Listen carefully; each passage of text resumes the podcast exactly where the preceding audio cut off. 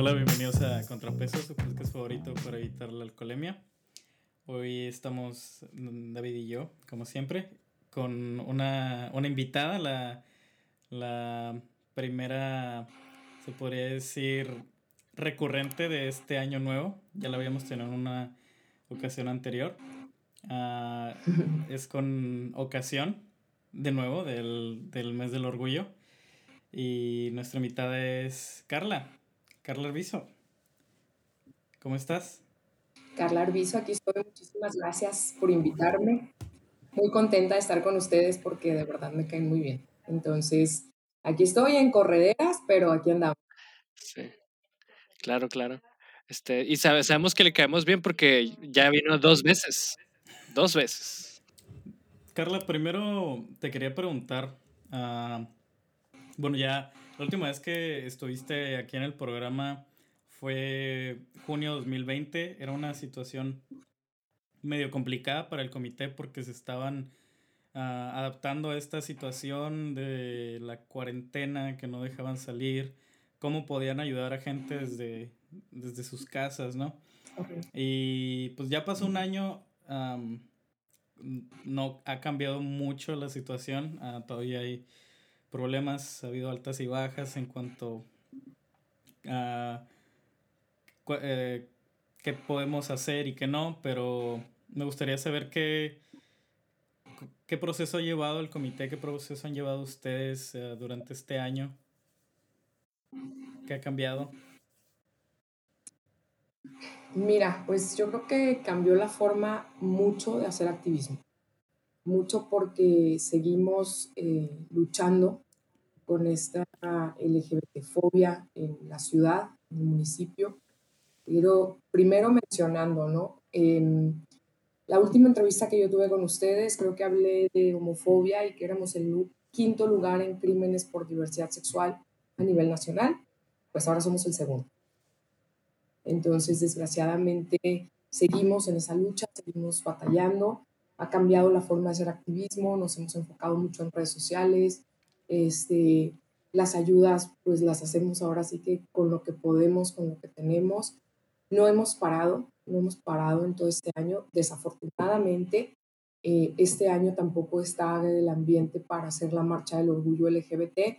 El semáforo un día no lo ponen en amarillo, no lo ponen en naranja, entonces sí ha sido así como que muy, muy difícil porque no podemos decirle al gobierno o sea, a las personas que toman la decisión de que vamos a ir nada más 200 personas. Recordemos que la última marcha de 2019 pues fuimos 10.000, entonces sí sería arriesgar a gran parte de la población en, en ese sentido de pandemia, pero pues hacer proyectos, estamos haciendo proyectos para que el mes del orgullo sea un mes donde la gente se siga informando, donde la gente pueda manifestarse de alguna manera. Este, la agenda todavía así como tal no la tenemos, pero pues ahí estamos trabajando, trabajando duro. No sé el año pasado en qué fechas me agarraron, pero ha sido difícil eh, para las personas LGBT eh, encierro, estar en sus casas. Mm, batallamos mucho con la salud mental, porque también ahí tenemos el primer lugar en, en suicidio en el, en el, país, y pues muchos de esos son LGBTs, entonces hemos tenido eh, mucha ayuda por parte de terapeutas para, perdón, para esas personas que, que nos hablan y me dicen, estoy en mi casa, estoy... Su única salida a lo mejor era ir a un bar con sus amigos eh, de la diversidad sexual y luego encerrados, ya fue así como que me estoy viendo loco y de hecho este, manejamos intentos de suicidio. Eh, tuvimos un caso, digo, no recuerdo si se lo conté, de un chavo que, que se iba a tirar de un puente porque en su casa no lo querían ser gay. Entonces tenemos muchas situaciones en las que trabajamos, muchas personas LGBT se quedaron sin trabajo, entonces como quiera era ir a buscar una despensa y entre nosotras, entre la misma población LGBT, este, nos, nos hemos ayudado. Pero si te digo, es totalmente diferente a lo que yo he vivido en años anteriores y estamos como que todavía en ese proceso de adaptación de vamos a ver qué hacemos, qué se nos ocurre, para que sepan que ahí estamos. En algo que hemos estado trabajando mucho ahora es en, en, la parte política, ¿no? En, en, mostrarle a la gente quién está a favor quien está en contra eh, del matrimonio igualitario, las adopciones lesbomaternales y homoparentales y de identidad de género, la ley de identidad de género. Y traemos en la agenda también para el Congreso eh, una iniciativa eh, de los crímenes de odio por diversidad sexual, siguen así, que nos dejen de llamar crímenes pasionales. ¿no? Pues te digo, la manera de trabajar es, te agarras de lo que hay como puedes, pero sí, sí es totalmente distinto a, como lo hemos trabajado en otros años. Antes era muy chido porque pues, te enojabas, ibas y te manifestabas y tomabas el Congreso, ¿no? Y ahora pues, no lo tomas porque no te dejan entrar, o sea, a saturar, no te vas a saturar y, y pues en redes sociales, pero sí es totalmente diferente. Este, me gustaría también hablar un poco sobre eso mismo que, hablas del, activismo ah, digital, ¿no? Creo que si algo más que nada nos dimos cuenta este año es el poder de las redes sociales, del activismo digital, por esta misma necesidad, ¿no? así como mucha gente se dio cuenta de que no es necesario trabajar físicamente para hacer, para trabajar bien, vaya. pues también se nos demostró que no es completamente necesario, si bien ayuda, el, el, estar físicamente, ¿no? Sino que las ideas también se pueden expresar virtualmente. Y, y este año se mostró muchísimo, eh, no solo en México, en alrededor del mundo. ¿Cómo, ¿Crees que realmente se haya notado eso? Ah, se, se, hayan acabado quizás algún estigma o normalizado un poquito más la situación? Yo sé que la situación del Estado es un poco más compleja que eso, ¿no? Porque no... a veces se, se, siente como una pequeña burbujita. Sí. ¿Quién sabe dónde vivimos de repente, no? No, mira, este, lo que nos ha servido en redes sociales es que muchas personas ya ven el trabajo que hay, ¿no? O sea, ya, ya se sienten a veces hasta parte de, porque por ejemplo, las manifestaciones que hacemos en el Congreso, pues generalmente no las hacemos a público abierto, vamos las personas de organizaciones. Entonces, pues, te felicitan, te dicen, oye, qué chido lo que haces, este, pero, pero ya en redes sociales, una manifestación y que alguien te ponga que, que están en contra de, de, de, que los gobiernos no nos estén pelando, cosas así. Entonces, como, yo siento como que la gente sí, sí de alguna manera se siente parte de ese activismo. A mí siempre me preguntan que cómo le hacen para ser parte del comité o para ser activista. Entonces yo les digo, no, es que tú eh, en tus redes sociales eh, con la gente que está cerca, platica y, y háblales de la diversidad sexual. Entonces, no necesitas este, andar haciendo los desfiguros que yo hago, yo digo desfiguros porque a veces me veo en las redes sociales y me da mucha vergüenza, este, pero, pero puedes hacerlo desde una computadora, desde un celular, ¿no? Entonces, la gente sí, se anima. Eh, por ejemplo, algo que nos ha servido, nosotros damos cursos de sensibilización en temas LGBT. Entonces, por ejemplo, nos dicen, oye, en la Comisión Estatal de Derechos Humanos nos invitan a dar un curso, y si era presencial, pues el curso se lo dábamos a 20 personas. Entonces, ahora me dicen, oye, va a ser por vía Zoom, y este, pero va a ser abierto al público. Entonces, ya estamos dando un curso, no nada más para 20 personas. O sea, ya lo pueden ver muchísimas. Entonces, en eso yo sí siento que nos ha ayudado a, a que, a que esto se vaya, se vaya siendo un poco más, más grande. Hay miedo, hay miedo de la población LGBT, incluso de salir del closet. Entonces, perdón, yo digo que poco a poco lo, lo vamos haciendo. Y pues las redes sociales sí es muy, muy importante ahorita. Como, yo creo que si los políticos dejaran de poner tantas uh, espectaculares por la ciudad y se centraran en redes sociales, que al fin y al cabo es más barato, este, pues se ahorrarían muchísimo dinero que podrían invertir en otras cosas. Bueno, ahí no me meto tanto porque no sé mucho de cómo está la inversión, en qué se tienen que gastar sus dineros y todo eso, pero, pero sí sería, no generarían tanta basura, serían más cosas, ¿no? Las redes sociales ahorita es lo especial. Sí, sin duda, y eso es algo que está muy, muy mal en la mayoría de los eh, puntos de política en el mundo, ¿no? Que la manera en que se hace política muchas veces nada más exposición, pero mm, la manera de llegar a esa exposición siempre es con la pancarta, los spots, etcétera, etcétera, y muy rara vez es con otro tipo de actividades, ¿no? O sea, o actividades que realmente beneficien a las, a las personas, es, es, es algo muy, muy raro de ver, o sea, que, alguien meta el dinero de campaña que a otras cosas y que se haga publicidad de esa manera. Quizá porque es menos directo, pero por seguro sería más efectivo. Eso sí, lo pienso. Dejarías que los periódicos y otros lugares hagan la publicidad por ti. Pero pues eso es un tema que no, no vamos a tocar aquí el día de hoy. Porque es complicado, es complicado. Este, no, yo lo que estaba preguntando, Carla, y de hecho el, el, el año pasado no lo, no, lo toqué, no lo tocamos mucho porque acabamos de empezar bien la pandemia.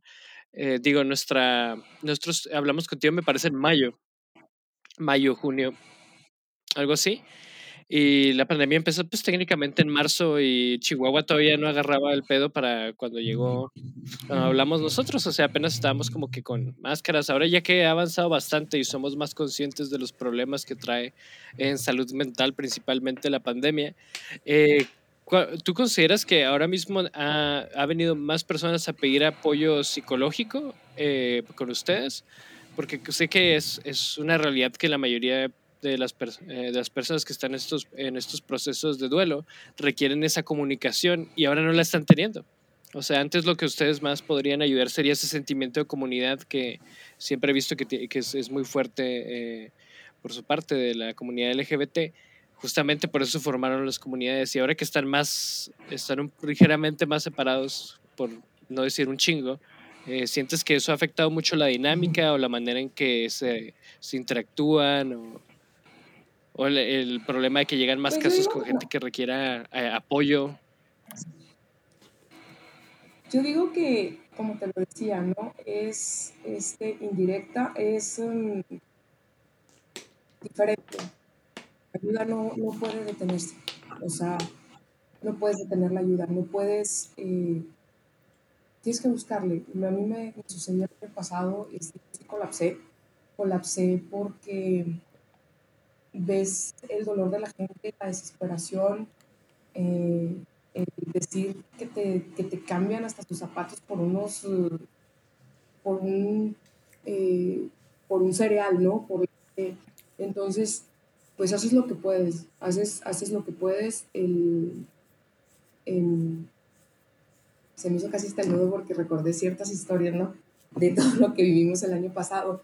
Pero como equipo, pues ahí estuvimos lo haces, te digo, lo haces, a veces me preguntan, o sea, ¿cómo lo haces? Pues no sé.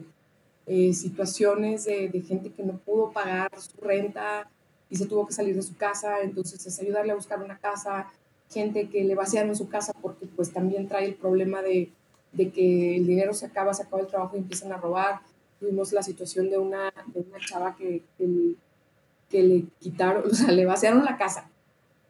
Afortunadamente lo único que le dejaron fue la ropa pero le vaciaron la casa. Entonces es ponerte a buscar entre tus amigos, entre la, o sea, entre la población LGBT, y no, pues yo tengo un refri, yo tengo una cama, y, y eso estuvo, eso estuvo muy, muy chingón, porque sí hay, habemos mucha gente que podemos ayudar. Entonces hay gente que a lo mejor te puede decir, no, pues, vale, pero realmente de la gente que yo me rodeo es gente que tiene esa, mm, esas ganas de ayudar. Entonces es como salimos. A mí me dicen, es que tú eres el proyecto. No, o sea, yo soy la cara del proyecto. Pero la verdad detrás de mí, y habemos 16 personas, pero más atrás hay un chingo de gente que nos apoya, que está con nosotros, pero no pertenecen al proyecto. Entonces te digo, el que entre todos hagamos una cooperación para comprar una despensa, el, el ayudar, el apoyar, siempre, siempre está. Este, yo les digo que ahora cambiamos el activismo por este, ¿cómo se dice? Por la ayuda, ¿no? Este, dejamos de un lado las banderas y nos pusimos a ayudar, nos pusimos a, a ver qué necesitaba, a ver qué, en qué podíamos realmente resolver. Entonces, este, hemos tenido situaciones, el año pasado fue duro, mataron a una compañera activista, la asesinaron y fue muy difícil muy difícil eh, eh, en todo ese proceso, el estar en fiscalía, el, el, vivir ya muy de cerca, porque era una compañera, pues, de otra, de otra organización con la que trabajamos en conjunto, ¿no? Entonces, este, te digo, el año pasado sí cambió, cambió, fue un parteaguas para entender realmente dónde estamos y qué es lo que estamos haciendo, ¿no? Y que el activismo no quede nada más en ir a pelearte, es parte de, pero es el ayudar a todas las personas que necesitan.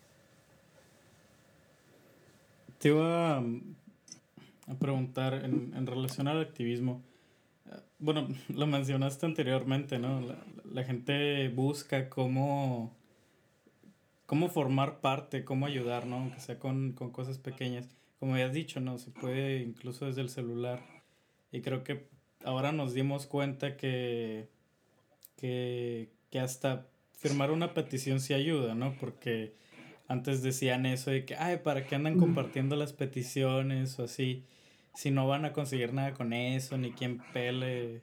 Pero, pues, después creo, sobre todo ahora nos dimos cuenta de que uh, cuando levantas mucho la voz, en algún momento te terminan escuchando, ¿no?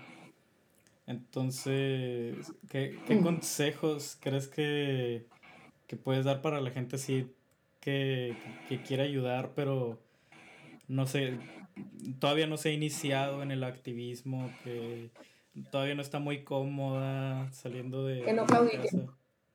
No claudiquen, que temprano este, nos van, las van a escuchar, o los vamos a escuchar o nos van a escuchar. Este,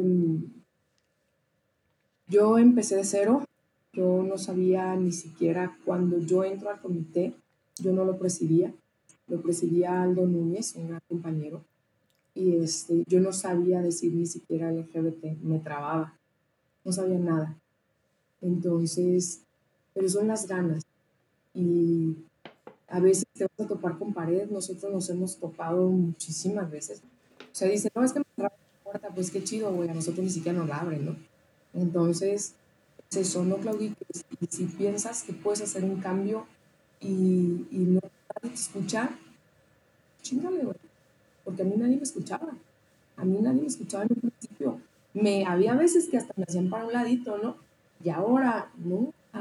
Me aferro y me aferro y me aferro. Y tiene que ser, y tiene que ser, y tiene que ser. Y hasta que te escuchan. Hay dos sopas. O te escuchan o los hartas, pero de alguna manera te van a escuchar. ¿Sí me entiendes? Ahorita es.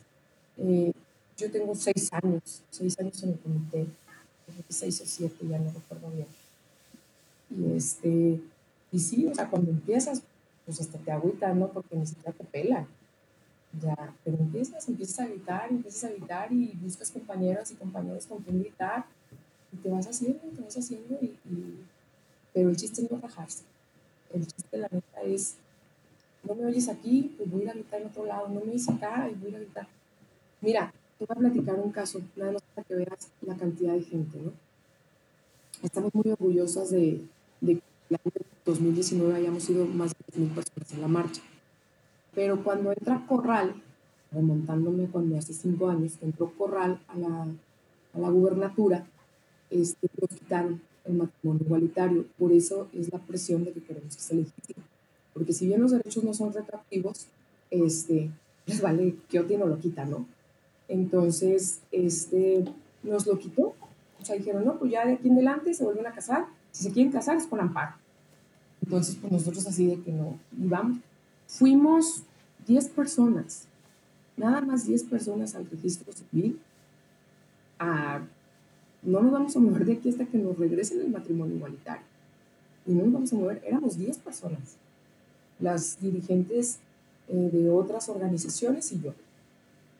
Y logramos que nos escucharan. Nos atendió Inés Martínez, que era la, la jefa ahí, y dijo, no, es que no les quitamos el matrimonio igualitario. Y no lo quitaron, ¿cómo no? Y peleamos y peleamos y nos regresaron el matrimonio igualitario.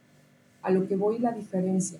Éramos 10 personas y logramos hacer algo. Entonces, la gente siempre quiere que todo sea en, mayor cantidad. ¡Qué chingón! No, no, yo no quepo de orgullo de decir que de la última marcha que se hizo fuimos 10.000 personas. Más de 10.000 personas pero cuando necesitas sacar la casta, no importa que seas una, que sean dos, como, ahora sí que como dice una canción, ¿no? Con uno que tenga ganas de ayudar, con eso basta. Y es lo que, lo que nosotros hacemos, o sea, a veces estamos en el Congreso, mmm, hay 50 antiderechos y habemos cinco de nosotras. Y preguntas si nos callan y empezamos a gritar como si fuéramos mil y salimos de ahí y los guardias se ponen así como que, cuidado, nos van a golpear y yo, usted deje los que me golpeen, más, más de que más, denme material. Pero te digo, es, es eso, o sea, no bajes. Una vez que ya estás, que quieres, que quieres hacer algo, que quieres hacer un cambio, en lo que sea, ¿eh? no nada más en la LGBT. El chiste es no callarte. El chiste es no callarte, el chiste es dale, dale, dale, dale hasta que alguien te pegue. Y de verdad sí se puede hacer un cambio. Para seguir un poco con el tema de, de la política, creo que ya hace falta mencionar el elefante en la habitación, ¿no? Que Chihuahua va a ser una elección importante en un par de días. no estoy muy seguro cuándo salga este podcast, ¿no? Pero igual quería preguntarte, tú como defensora de los derechos, obviamente no te estoy pidiendo que, que nos des un, o sea, que, que, nos digas qué hacer, ¿no? Porque uh, nadie sabe, no hay una respuesta correcta, vaya. a pesar de lo que mucha gente quiere, quiere hacer pensar, no hay una respuesta correcta, pero uh, como una persona que está a favor de los derechos humanos, ¿qué es lo que tú buscas en un candidato? ¿O qué, o mínimo, qué es lo que evitas? ¿Qué es lo que busco en un candidato? Yo busco en un candidato o candidata que diga que está abierta a favor de los derechos humanos, de los derechos de las personas LGBT. Quiero un candidato o candidata que no solo se ponga la bandera aquí, sino que de verdad construya algo para, para nosotros. Nos dicen que nos tienen catalogado como un grupo vulnerable. No somos un grupo vulnerable, somos un grupo vulnerado. Es muy distinto. Este, el que haya candidatos ahorita que, traigan la bandera LGBT, de verdad no es, mm, no es, eh, no es seguro que te va a ayudar. O sea, porque sucedió, y yo lo digo con todas sus letras, a mí me vale sombrilla. Eh, Cavada, Cavada cuando anduvo en campaña, el, el, alcalde de Juárez cuando anduvo en campaña, se retrataba con cuanta bandera LGBT había. Pero a la hora que lo necesitamos, cuando fue el decreto de la libre personalidad, lo votó en contra porque dijo que atentaba contra la familia natural. Entonces, a mí de nada me sirve que, que, que digas, que te pongas con la bandera si la traes y no sabes ni de qué se trata, ¿no? Lo, lo chido sería que hubiera candidatos que digan, oigan, la LGBT lo necesita, vamos a hacer esto. Y de todos los candidatos que hay, candidatos y candidatas, hablo eh, de presidente, de para alcalde, para gobernador, diputados, te puedo asegurar, les puedo asegurar que no hay un solo candidato o candidata que nos traiga en su agenda. No somos un tema. Fuimos un tema, somos un tema ahorita porque sacamos un video de, de Maru Campos cuando votó en contra del matrimonio igualitario y ahora sí, ya todo el mundo voltea a vernos y queremos reuniones, pero yo les digo, ¿para qué quiero una reunión? Si, no, si tú lo único que quieres es tomarte la foto conmigo para que digan, yo aquí estoy con la LGBT y a la hora de los golpes, para no verme tan mal hablada como suelo ser, no me vas a ayudar. Entonces, si tú me preguntas ahorita un candidato o candidata que yo te diga, wow, mm, o sea, qué chido que los están a favor, ¿no? Qué chido porque sí nos ha tocado que no, yo estoy a favor de los derechos humanos, pero no me traes en tu agenda. No te importa. de nada me sirve que me digas si, si vas a llegar al Congreso, y no vas a sacar mis iniciativas porque no te importan. ¿Por qué? Porque lo ponen así, o sea, hay temas más importantes. Así nos han manejado. Entonces, como cuando yo uso la frase de que nos tratan como ciudadanas de segunda. Entonces, la política ahorita aquí en Chihuahua, pues está debatible en otros temas, pero decir yo por quién votar, ni siquiera sé yo. O sea, yo todavía no sé por quién votar al día de hoy. Entonces, ya yo creo que ya cuando esté ahí con la... Sí. Tiene una manera, ¿no? así como que Tim Marín, el menos peor, no sé, es que ni siquiera te puedo decir que hay un menos peor. O sea, no hay un solo candidato que diga, estamos a favor y queremos hacer leyes para la LGBT, queremos que los grupos vulnerados, como han sido por tantos años, van a tener derechos, van a hacer eso. Todos los peleamos nosotros. Y hasta que no les ponemos la patita en el cuello, no, no, no, no responden. Entonces, pues no está chido. Eh, y ese es un punto súper importante, el, el, que acabas de hacer, de cuando estás mencionando esta cuestión de hay candidatos que se ponen la bandera LGBT o la bandera feminista o lo que sea, pero al momento de que llegan los putazos, yo sí lo voy a decir, estamos juntos en esto, lo vamos a decir, no, pero cuando llegan a, a, a, votar, ¿no? Cuando están las iniciativas, cuando están los proyectos, cuando se tienen que mandar los recursos, eh, no están. Y ahora mismo creo que el problema que tiene, que tiene bastante, por ejemplo, yo como un hombre heterosexual, ¿no? Dentro de lo que cabe, a mí me, me, movería bastante ver a un partido político que realmente se importara por los derechos de las personas por encima del, del partido mismo, porque ahora mismo es eso, no, puede o no estar a favor, pero prefiere no mostrarse, porque cuando hacen las preguntas es justo eso, ¿estás a favor de, eh, del, eh, del matrimonio? Eh, del matrimonio homoparental o estás a favor de, eh, de, la, de, la, opción eh, o estás a favor de los grupos LGBT, no, no siempre dicen que sí, no siempre dicen que no, pero siempre juegan seguro, eso es bastante triste. O hay veces que inmediatamente cambian la, cambian la pregunta a responder directamente otra cosa de, ah, yo estoy a favor de la, de, eh, de la familia natural o algo así. O sea, como que intentan jugar seguros, pero no hay nadie con convicciones de ninguno de los dos lados porque pueden costarles votos. O sea que eso es bastante triste no, también. Hay, ¿no? hay de ningún lado. Lo que mayor contestan así, este, cuando lo hemos hecho nosotros, entonces estoy a favor de los derechos humanos. Entonces tú, sí, pero de los míos, o sea, estoy hablando de la LGBT, y se hacen, y se hacen, y se hacen, y se hacen, y ya. digo, no hay, no hay realmente. Sí. Eso da más coraje que otra cosa.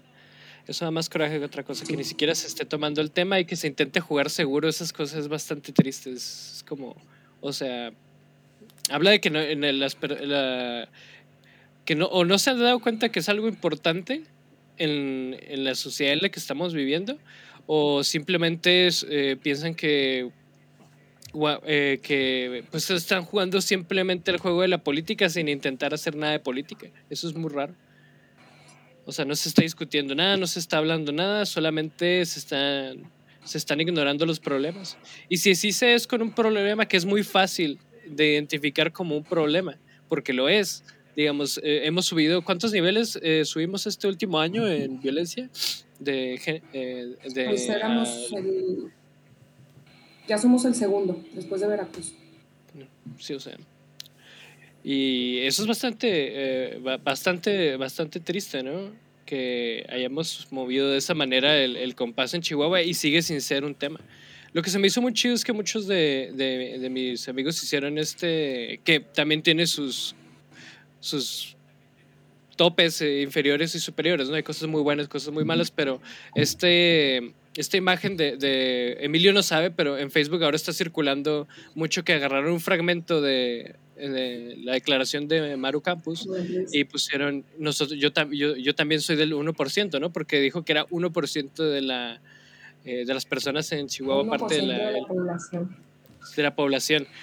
Y se me hizo muy interesante porque yo no lo veía venir, pero ahora veo que la gente está más al pendiente de ese, eh, de ese discurso político, ¿no? O sea, y quizá alguno de los candidatos en algún punto, no, estas elecciones ya van un poco lejos de eso, pero en algún punto lo tome a consideración, ¿no? Como, mira todo el movimiento que, que hizo esto, ¿no? O sea, vean que sí se movió bastante las personas y efectivamente no es el 1%.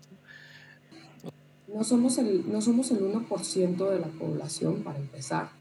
Y aparte, no acaban de entender que tenemos mucha gente que nos apoya mucha gente que, que, son nuestras mamás, nuestros papás, nuestros tíos, eh, primos, hijos, o sea, no, no les cabe en la cabeza eso, no les cabe en la cabeza, no, no lo quieren entender. Yo sí soy de, la, de las personas que le echan mucho la culpa a la religión.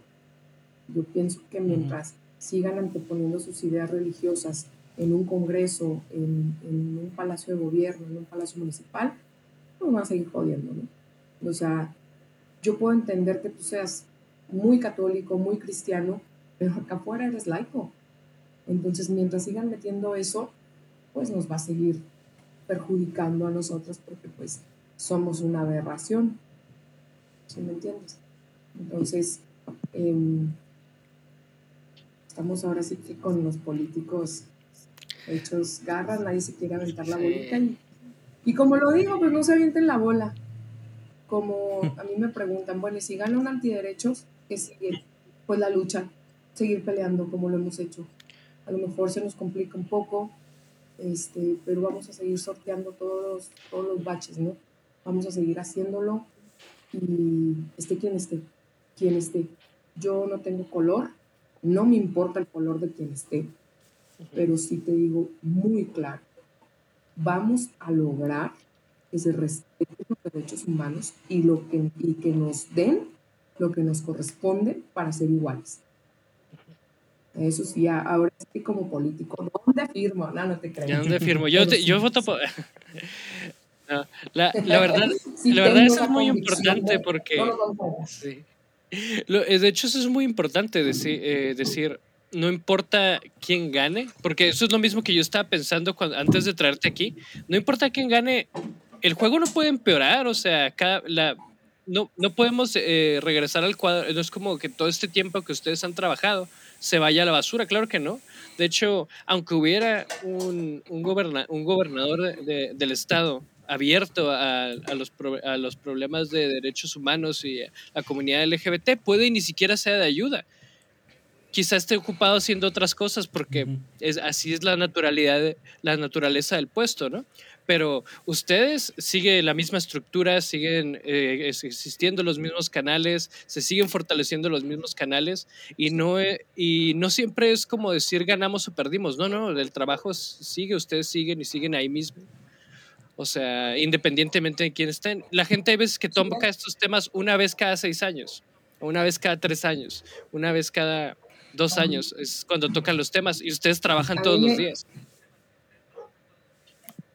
A mí me da mucha risa porque me dicen, no, es que andan en campaña y ahorita andan en campaña y andan ocupados y andan cansados y les digo, o sea, yo estoy en campaña todo el año, todo el año estoy en campaña. O sea, ¿por qué? Porque tengo que estar visibilizando, porque tengo que estar visibilizando. Entonces, yo soy una política sin querer estar en la política, de todo el año y lo peor es haciendo campaña todo el año sin recursos, porque eso sí está, eso sí está, ¿no? o sea, pues tienes que poner de tu gasolina, tienes que poner de lo que sea para, para poder llegar a sensibilizar a más personas. Entonces, realmente eh, así es, ¿no? Somos, todo el año estamos en campaña en, el Comité de la Diversidad Sexual de Chihuahua y lo digo yo creo que también con todos mis compañeros de otras organizaciones, todo el año estamos trabajando, todo el año estamos haciendo algo para que no se les olvide que estamos. Y realmente ustedes son los que están haciendo política ahí, porque eso es la política. O sea, la política no son banderitas y esto, la política es tratar una y otra vez los problemas que envuelven a la sociedad e intentar acordar maneras para poder solucionarlos entre muchas personas y mucho tiempo y dinero y esfuerzos para hacer una diferencia. Eso es la política. La política no son las banderitas, la política es lo que hacemos las personas. De ahí viene la palabra incluso, ¿no? Sí, nomás que pues te digo, ahorita esa, esa palabra está muy amafiada. sí, claro. Se la emplea quién es el mejor político o política. Te digo, cuando en realidad pues al final del día todos traen cola que les pisen, al final del día sabemos que muchos están ahí por intereses propios, que entran a una curul porque pues quieren un sueldo, entonces, o porque ya les toca, porque es hijo de, o es el ahijado de quién sabe quién. Realmente yo te los invito a que vean a sus diputados, no nos vayamos a la próxima legislatura, vean en esta legislatura y vean quién está preparado, quién metió iniciativas, no solo de la LGBT, de lo que sea, y chéquense, van a ver que no tenemos nada. Y lo digo abiertamente, a mí eso me vale. Esa es la ventaja de no estar vendida con alguien. Estar bien con alguien, yo no. Y, y no hay. Mira, nos pasó con la ley Olimpia. Este, la ley Olimpia eh, la trajimos aquí a Chihuahua, la trajo una compañera, una amiga personal y compañera, y este, yo hablo con varios diputados para, para meterla y metieron, no sé si esté permitido decir, un mugrero de iniciativa, con muchas fallas, con muchas cosas, entonces ya no nos dejaron meterla en Olimpia. Entonces, cuando estás viendo tus intereses, este, nos, nos pasa de que no están preparados. En el 2017 que metimos, otra vez se metió la iniciativa de matrimonio igualitario, y la persona que nos habla para decirnos, oye, pues necesitamos que nos apoyen, y empezó a ver la iniciativa y no era matrimonio igualitario, era casi ley de convivencia, y yo, ¿es neta? O sea, es neta que me estás hablando para que yo apoye esto. Y si lo vas a meter, más vale que me digas, porque me voy a ir a la yugular, ¿eh? Nada que ley de convivencia. Yo quiero matrimonio. Este, y afortunadamente sí, sí les cupo metieron matrimonio igualitario. Te digo, pero pues si no, yo les tengo que echar. A mí, a mí el sentarme con una persona en una reunión no me deja así como que, ah, no, sí cierto. Yo salgo, yo creo que yo la mayoría de las reuniones con los políticos, yo salgo bien encabronada. Bien encabronada. Con varios, ¿eh? Porque sientes tú que nomás te están dando a tole con el dedo para que no les estés echando. Claro, es, es como decía David, eh, la mayoría de los políticos aquí juegan el, juego de la política, ¿no? Y, tristemente la situación en Chihuahua, como ya lo mencionaste, es la, religión que está tan arraigada que no saben separar las creencias con pues, pues con, con los problemas sociales, ¿no? Que vienen a ser los derechos y, y así al punto de que ni siquiera ni, siquiera tenemos buenas estadísticas en el, en el país, estadísticas representativas. Ah, no estoy seguro de dónde haya sacado ese 1%. Ah, tengo entendido que lo sacó del INEGI en algún momento, pero aquí en México nunca tomamos en cuenta el pues este factor que cuando cuando le preguntan a alguien en una entrevista no es lo mismo que, respondería normalmente, ¿no? Y ese mismo factor es como una, cámara de eco, un, se, retroalimenta todo el tiempo, ¿no? El, el, mismo hecho de que no haya una buena visión de la comunidad LGBT en Chihuahua hace que haya menos gente que se sienta cómoda uh, expresándose o incluso explorándose. Entonces, al final de cuentas es una retroalimentación, ¿no?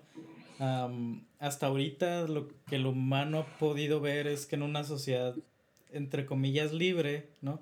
Porque hasta ahorita obviamente no lo hemos conseguido, pero digamos en países de esos de primer mundo escandinavos, realmente la comunidad LGBT ronda ahí por el 7%, ¿no?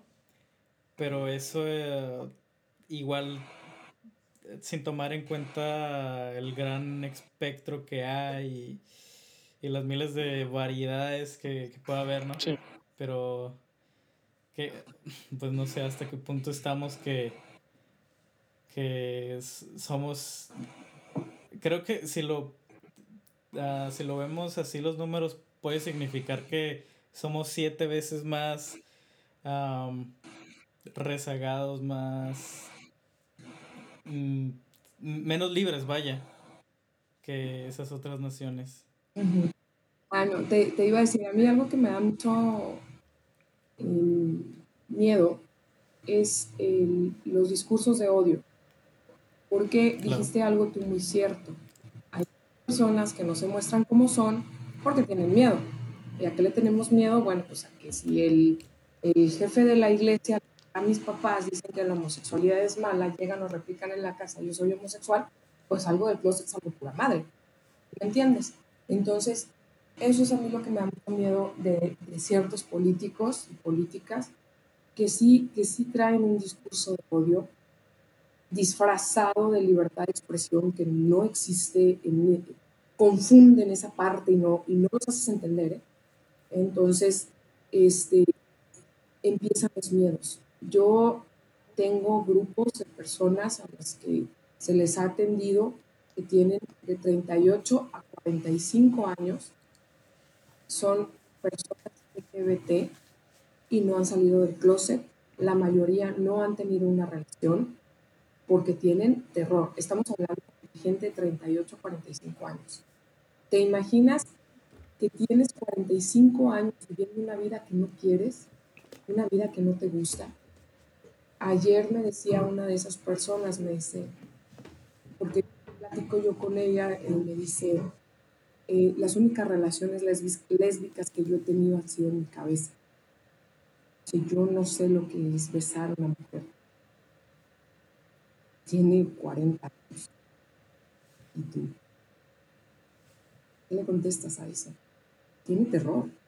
Tengo otra persona de 35 años con dos hijos, divorciada, porque tener relaciones sexuales con su esposo era totalmente difícil y me dice que ella siente que es un hombre trans. 35 años. Nunca es tarde, ¿eh? Nunca es tarde para vivir la vida que quieres. Pero se los pongo como estadística en lo que nosotras trabajamos, en el miedo que tienen esas personas a salir del closet porque toda la vida han estado escuchando un discurso de odio ese es el problema. Tenemos los discursos de odio disfrazados de religión, disfrazados de discurso político y no se dan cuenta de la trascendencia. Ya, un día dice otra persona, ay, dice, ojalá y le salga un hijo gay y yo no. No, por favor, o sea, el pobre niño, ¿qué culpa tiene? Ojalá la familia sea heterosexual y sea perfecta, que tiene que nos siga atacando, pero ya hay un problema. Tengo amigas de, de cierto partido blanquiazul que no salen del closet porque sus papás las corren de sus casas. Entonces tú, hijo, es, bien difícil que, que, que, mientras sigan esos discursos, mientras sigamos teniendo esas personas en el poder, pues, nos van a seguir jodiendo y, van y no ven la trascendencia. A lo mejor Carla aguerrida a una Carla que se está peleando y podrán decir, pinche vieja loca pero no saben por lo que yo estoy peleando. Estoy peleando no solo por el matrimonio igualitario, no solo por una ley de adopción, no solo por una ley de identidad, crímenes de odio, no. Escucha las historias de la gente y vas a ver por lo que estoy peleando. Escucha los nombres de la gente cuando te sientes a hablar con una persona y te dice, puta, no soy feliz, güey. Y llevo mi vida X. Y todavía tenemos problemas más fuertes, güey. Entran en depresiones y hay intentos de suicidio. Porque pues, hay otros que se suicidan y no sabes ni qué. Pero mientras no veamos eso, mientras no entendamos eso, pues no va a parar. ¿Qué es lo peligroso? Pues que si de por sí nos matan. Como les digo, yo tengo la perfecta perfecta. Mujer, lesbiana y activista, soy un blanco, lo cual no me, no me molesta, no, no tengo miedo y voy a seguir haciendo lo que hago para que las personas dejen de tener miedo. Hombres, sí, eso mujeres, o sea, Sí, eso es, suma, es sumamente importante que la gente muchas veces no tiene tampoco la... Y creo que lo hablamos en el primero, en, en el, en el primer podcast bastante, bastante detalle también, que muchas, muchas personas no se dan cuenta de la diferencia entre una postura y la otra, ¿no? O sea, el hecho de estar abiertamente eh, en contra de, eh, de, la comunidad LGBT no es algo tan sencillo como, como o sea, no es una, no es una postura eh, a debate como muchas otras, ¿no? O sea, la, la verdad estás haciendo mucho, mucho, mucho daño comparado con los pequeños fragmentos que piensas que pueden ser positivos, ¿no? O sea, que se ha comprobado una y otra vez, ¿no? Que, que estás defendiendo la, a la familia natural, por ejemplo. Sí, las familias son importantes eh, para la construcción social, son importantes, obviamente, pero las estadísticas reflejan que no hay una diferencia entre una familia eh, homoparental o no homoparental. O sea, que mientras sea un núcleo familiar que esté completo, que se apoye, es suficiente. Y eso es importante. Y lo que tú estás dando en contra es teniendo estas situaciones de personas que no están viviendo eh, una vida libre dentro del lugar donde viven, que no, que no se sienten bien, que muchas veces terminan asesinadas o eh, terminan en un suicidio, que no pueden expresarse, y eso lo estás haciendo eh, en pro de qué, ¿no? Es como con los doctores, ¿no? Que cuando van a hacerte una, una, cirugía te dicen, muy bien, estos son los efectos secundarios, estas son las cosas buenas que, que puede lograr, pero tienes que hacer la decisión, ¿no? Y en esto sería como hacer una operación no invasiva, que sería simplemente dejarles que tengan los derechos que tú ya tienes, darles un poco de exposición, no, te están, no están pidiendo nada muy grande. ¿Y qué estás obteniendo? Pues estás obteniendo salvar vidas. O sea, realmente estás salvando las vidas de estas personas y cambiándolas. No nada más salvar las vidas en el sentido de que vive o muere, sino en plenitud de esa vida. Y es, es, una postura totalmente razonable, es una postura bastante humana, cuidar la calidad de vida de las demás personas. Es la razón por la que la gente requiere gobiernos, ¿no? Para cuidar la calidad de vida de las personas. Y aún así es muy difícil para ellos simplemente ponerse de ese lado. Como si todas estas ideas que tienen de sus familias, de sus familiares, de, de lo que las personas pueden pensar, yo, yo escucho amigos que de hecho no se declaran abiertamente a favor o, en contra, simplemente por lo que sus allegados podrían pensar, ¿no? O sea, del el espectro de cosas que podrían llegar a pensar y eso es completamente deplorable, por decir mucho. Lo bueno es que yo he visto mucha diferencia en la manera en que se tratan los temas y ya estamos avanzando un poco que ahora mínimo se ignora, ¿no? O sea, que mínimo están intentando no, no, no cagarla, que es, es, lo más triste, ¿no? O sea, mínimo están intentando no cagarla, saben que hay algo mal ahí, pero todavía les falta ese empujón a los políticos, ¿no? Ya todavía les falta ese último trazo de camino de, primero era abiertamente no, ahora es no me preguntes, después era no me preguntes eso, ahora es lo cambio, pero ya están teniendo una noción ligera de que hay algo mal en esa postura, que hay algo que está molestando a las personas cuando se dice eso, voy a ignorarlo, y ya nada más tienes que empezar a tratar el problema, ¿no? Este siguiente paso, intenta tratarlo un poco, y luego ya puede ser, o sea, es, es, es un proceso y un proceso muy largo, ustedes lo han hecho muy bien, pero es bueno que ahora se esté tratando así, ¿no? Que esté moviendo un poco, eh, es, y hay gente que no, lo, que no lo ve como haya cambiado mucho, que sigue siendo lo mismo siempre. Yo sí veo una diferencia, veo que se ha, movido a, algo sí, bastante. Sí. Vean, esa pregunta hecha hace años es diferente, pero sí, ciertamente es, es, sí, es un mundo complicado y es... Sí, es mucha la, la diferencia de, de, de, años para acá. Este, una lucha interminable, pero pues aquí estamos, aquí estamos. Este, sí, claro. Es, es difícil, es difícil a veces, de verdad. A veces quieres aventarlo todo y renunciar. Y, dice, y luego sí. te acuerdas de estas cosas y dices tu renuncio más que por nada, ¿no? O sea, no, voy a seguir sí. y, y, a veces ves a la gente eh, comentando en redes de nos vamos a matar. A mí se me quedó muy grabado el año pasado, el 17 de mayo, este, cuando yo doy una entrevista a la opción. Entonces digo que somos el quinto lugar en crímenes de odio por diversidad sexual. Y uno de los comentarios, nunca lo leo, ¿eh? ni siquiera me veo en las entrevistas, no me gusta. Este, pero este me llamó mucho la atención porque le pone un tipo, este, le etiqueta a otro y le dice, güey, vamos a luchar para que sean el, el, los primeros lugares, ¿no? Y se me quedó muy grabado. Ahora cuando me pasan la estadística, cuando empezamos a trabajar en ese tema, yo me dice, somos el segundo. Y yo, y me acordé de ese vato, dije, no, cabrón, lo lograste, güey. O sea, no sé si lo hiciste o qué, pero lo lograste, güey, estamos en el segundo. Entonces, pues es difícil. Y hay un tema también, el tema de las personas trans. El promedio de una persona trans es de 35 años. Generalmente mueren en mueren en clínicas clandestinas, Este, entonces, pues nada más el problema del que estamos hablando. Y pues nadie nos quiere voltear a ver. Con la prensa es dificilísimo. No saben, saben los agarrones que nos damos con la prensa cuando asesinan a una mujer trans y luego sacan lo primero, ¿no? Un de mujer. Hijo de madre. Y, y, hacemos que bajen la nota y, que la vuelvan a subir o lo que sea. Y me dicen, es que no sabemos. Y yo, pues pregúntale, ahora se me hace muy chido porque de repente sí me hablan, oye, este, voy a poner una nota, está bien. Y yo, sí, o sea, está bien, o sea, pon lo que tú quieras, no es mi problema, pero no faltes el respeto a, a, las personas, a las personas trans. Entonces yo lo hablé con, con el fiscal porque yo decía que esa información salía de la fiscalía. Cuando matan a una mujer trans, pues los peritos que entran son los peritos ministeriales o X, ¿no? Y, que, y la prensa no entra. Entonces ellos salen y dicen, ah, no, era un vato de mujer.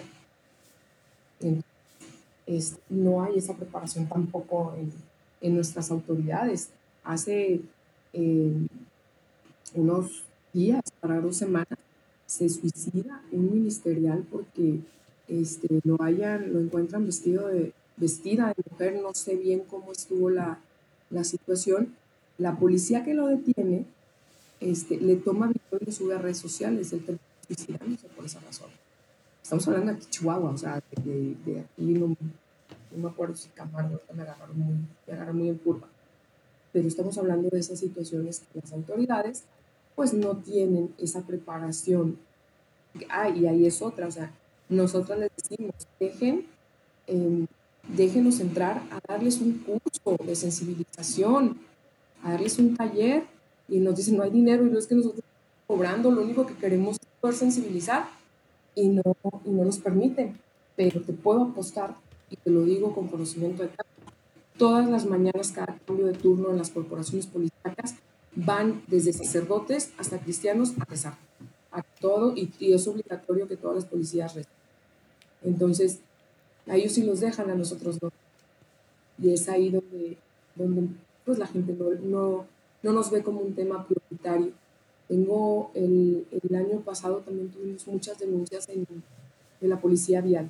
Estaban deteniendo eh, y los trataban de, pinche joto, bájate, o sea, pinche machorra y yo no mames, voy con ellos a hacer los acompañamientos a la policía y así como saben ustedes qué pasó, así lo sé yo. Nosotros pusimos denuncias, pusimos denuncias y jamás.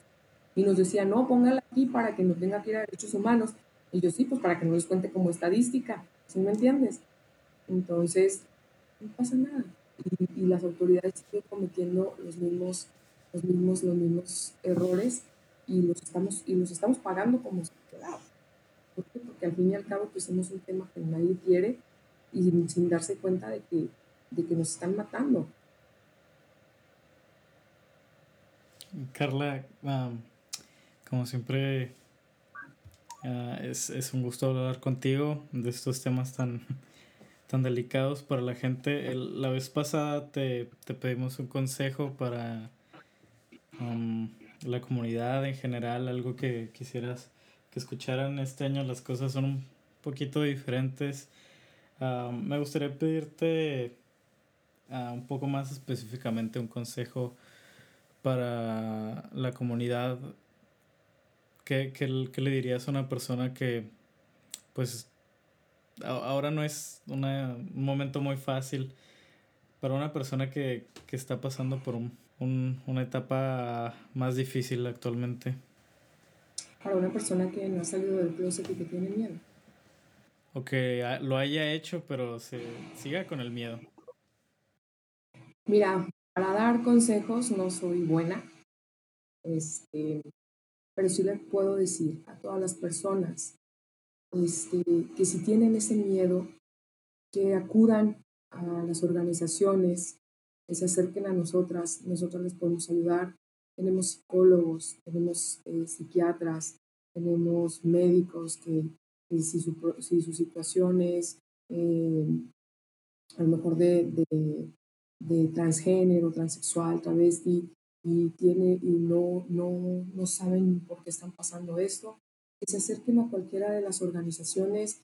Está el Comité de la Diversidad Sexual, eh, Cheros, está MOFI, eh, Géneros Sin Fronteras, ProTrans, Unión y Fuerza Trans. De verdad, estamos para ustedes. Sé que son momentos difíciles. Yo creo que todas las personas pasamos por ahí. Entonces, que se acerquen, que se acerquen a alguien que sepa, que alguien les ayude. De verdad, estamos ahorita viviendo una situación de depresiones, ansiedad muy difícil y, y lo mejor es buscar ayuda. No traten de arreglarse solos porque no se puede, no se puede. Entonces, para ellos estamos, para ellas, para esas personas, para, para todas. Yo se los dije el año pasado, ¿no? Somos la voz de los que tienen miedo. Seguimos siendo esa voz, seguimos eh, en, mostrándole al mundo que no van a callar y que vamos a, a, luchar y seguir luchando por sus derechos, por sus libertades, por una igualdad. Pero lo mayor que yo puedo decir es acérquense a nosotras si sienten que no pueden. Háganlo por ustedes. Eh, les repito, tenemos ayuda de personas que tienen este, que saben lo que hacen, de verdad, y que eh, la mayoría de las veces no tiene un costo. Bueno, nunca, porque de verdad nunca cobramos, por más que queramos, este, pero que se acerquen a cualquiera de las organizaciones.